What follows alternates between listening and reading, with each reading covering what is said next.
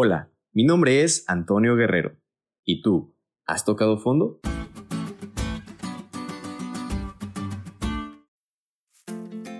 Esta es una declaración que se usa para referirse a que una situación ha llegado a tal punto en la cual ya no puede empeorar o seguir estando más mal. Y de seguro, a más de uno de nosotros nos ha pasado. Quizá con un problema de la escuela, del trabajo, de la iglesia o de familia o amigos. El caso es que llegas a sentir que ya nada se puede hacer.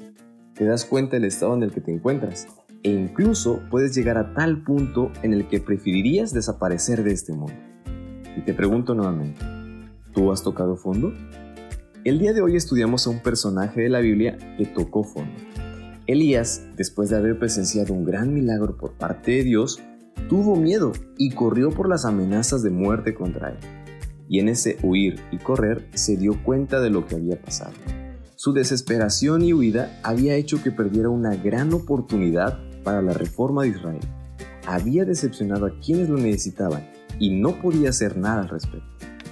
Por ende, en un doloroso momento de autorreflexión, se ve a sí mismo como lo que realmente es, un profeta con miedo que huyó de su propósito. Entonces, la depresión se apoderó de él a tal grado de preferir la muerte.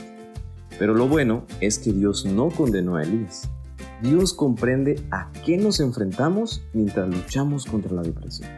Dios sabe y entiende qué largo camino nos resta, pero a veces tiene que esperar hasta que dejemos de correr. Entonces podrá intervenir. A veces, aquellos que se están ahogando se confunden tanto que luchan contra su propio socorrista. El socorrista entonces tiene que retroceder y esperar para realizar el rescate, hasta que la víctima realmente quede inconsciente. Así que amigos, si has o estás tocando fondo por alguna situación en tu vida, deja ya de huir, deja ya de correr y mejor deja que Dios te rescate.